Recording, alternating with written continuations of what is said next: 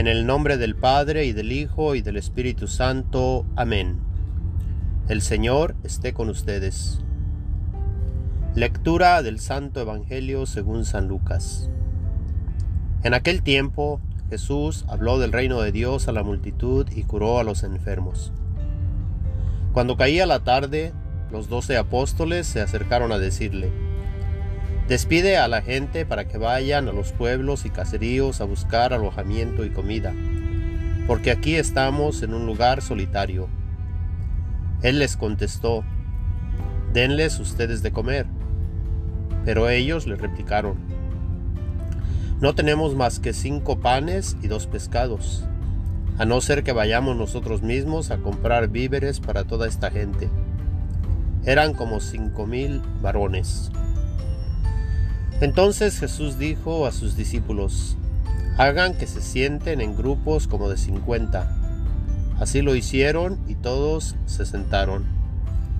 Después Jesús tomó en sus manos los cinco panes y los dos pescados, y levantando su mirada al cielo, pronunció sobre ellos una oración de acción de gracias. Los partió y los fue dando a los discípulos para que ellos los distribuyeran entre la gente. Comieron todos y se saciaron, y de lo que sobró se llenaron doce canastos. Palabra del Señor. Gloria a ti, Señor Jesús. Hoy celebramos la solemnidad del cuerpo y la sangre de Cristo. Inicia el Evangelio de hoy diciendo que Jesús habló del reino de Dios a la multitud y curó a los enfermos. Jesús vino pues a anunciar el reino de Dios, a revelarnos el camino para poder participar de este reino de Dios.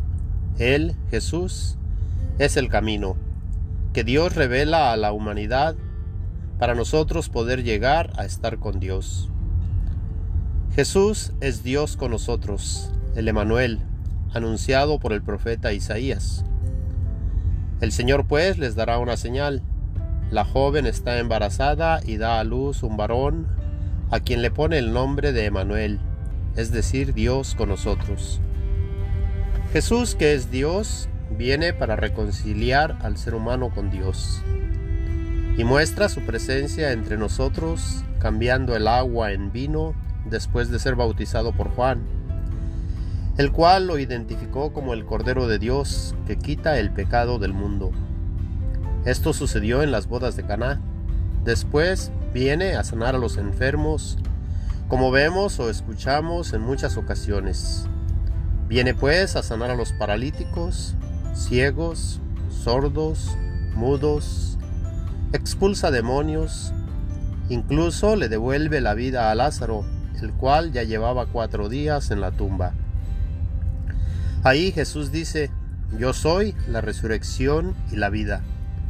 Todo aquel que cree en mí, aunque muera, vivirá, y todo aquel que vive y cree en mí, no morirá para siempre. Le preguntó a Marta y ahora nos pregunta a ti y a mí, ¿crees tú esto? Marta contestó, sí Señor, yo creo que tú eres el Cristo, el Hijo de Dios, el que había de venir al mundo. Este Jesús en el Evangelio de hoy se encuentra con una multitud de gente. Ya estaba cayendo la tarde y sus discípulos se acercan a él para pedirle que los despida, para que vayan a buscar comida, ya que estaban en un lugar desierto y solitario. Pero Jesús les dice que ellos les den de comer. Solamente tenían cinco panes y dos peces. Pero ¿qué es eso para esa multitud? Nos dice el Evangelio que eran como unos cinco mil, no contando mujeres y niños. Jesús pues tomó en sus manos los cinco panes y dos peces, mirando al cielo pronunció sobre ellos una oración de acción de gracias. Los partió y los dio a sus discípulos para que los distribuyeran entre la gente.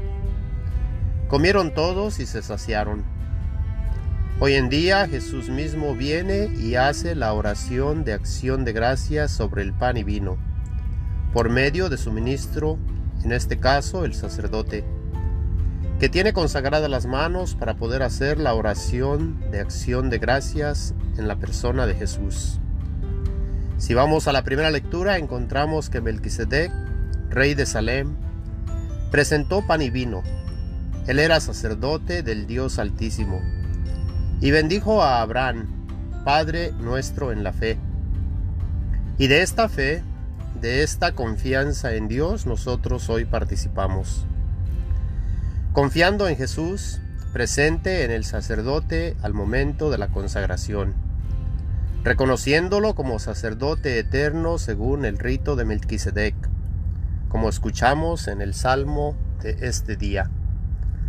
Pasando a la segunda lectura, a la primera carta a los Corintios, San Pablo nos recuerda que él recibió del Señor lo que nos ha transmitido, que el Señor Jesús, la noche en que iba a ser entregado, tomó pan en sus manos y pronunciando la acción de gracias, lo partió y dijo, Esto es mi cuerpo, que se entrega por ustedes.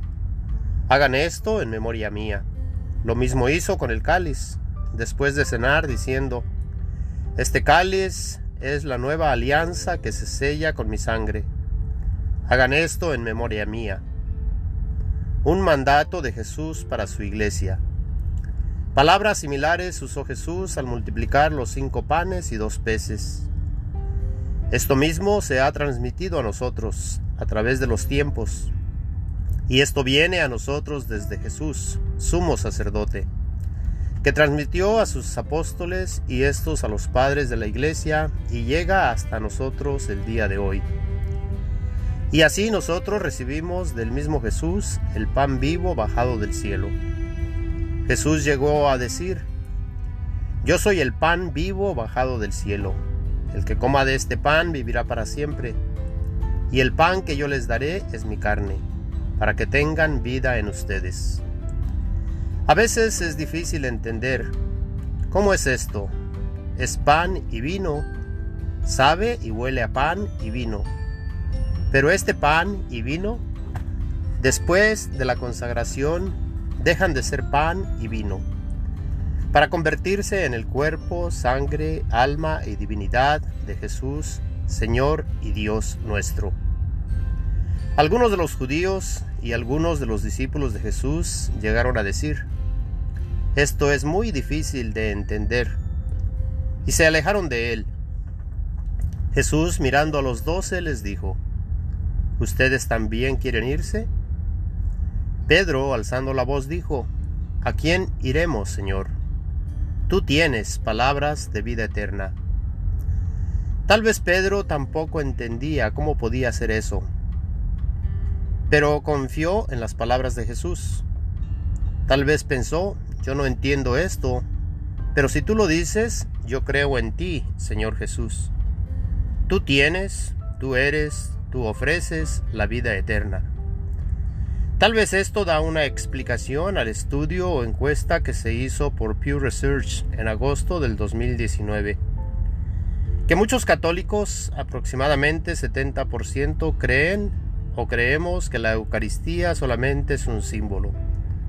Solamente un 30% realmente cree o creemos que Jesús realmente está presente en la Eucaristía. La semana pasada la iglesia celebraba la Santísima Trinidad, un solo Dios, tres personas distintas. El dogma de fe más grande e importante que Dios ha revelado por medio de la iglesia. Esto lo podemos entender solamente con la ayuda del Espíritu Santo. Lo que celebramos y recibimos el domingo anterior a la Santísima Trinidad, el día de Pentecostés.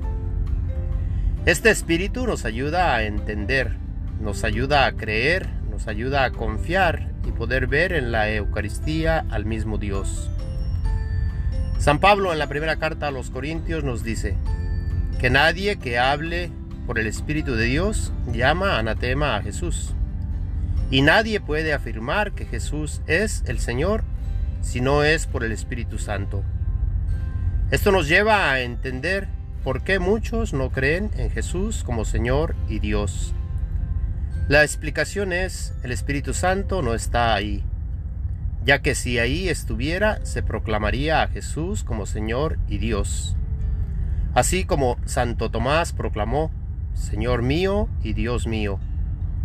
Esto mueve a la Iglesia a proclamar una sola fe, ya que al levantar la hostia el sacerdote proclama, por Cristo, con Él y en Él, a ti Dios Padre Omnipotente, en la unidad del Espíritu Santo, todo honor y toda gloria por los siglos de los siglos. Y todos contestamos, amén. Así es, así creemos. En un momento más tendremos la procesión de Jesús sacramentado. Pidámosle que nos sane de nuestras heridas, nuestras enfermedades, y que aumente nuestra fe. El Señor esté con ustedes. La bendición de Dios Todopoderoso, Padre, Hijo y Espíritu Santo, descienda y permanezca con todos ustedes. Amén.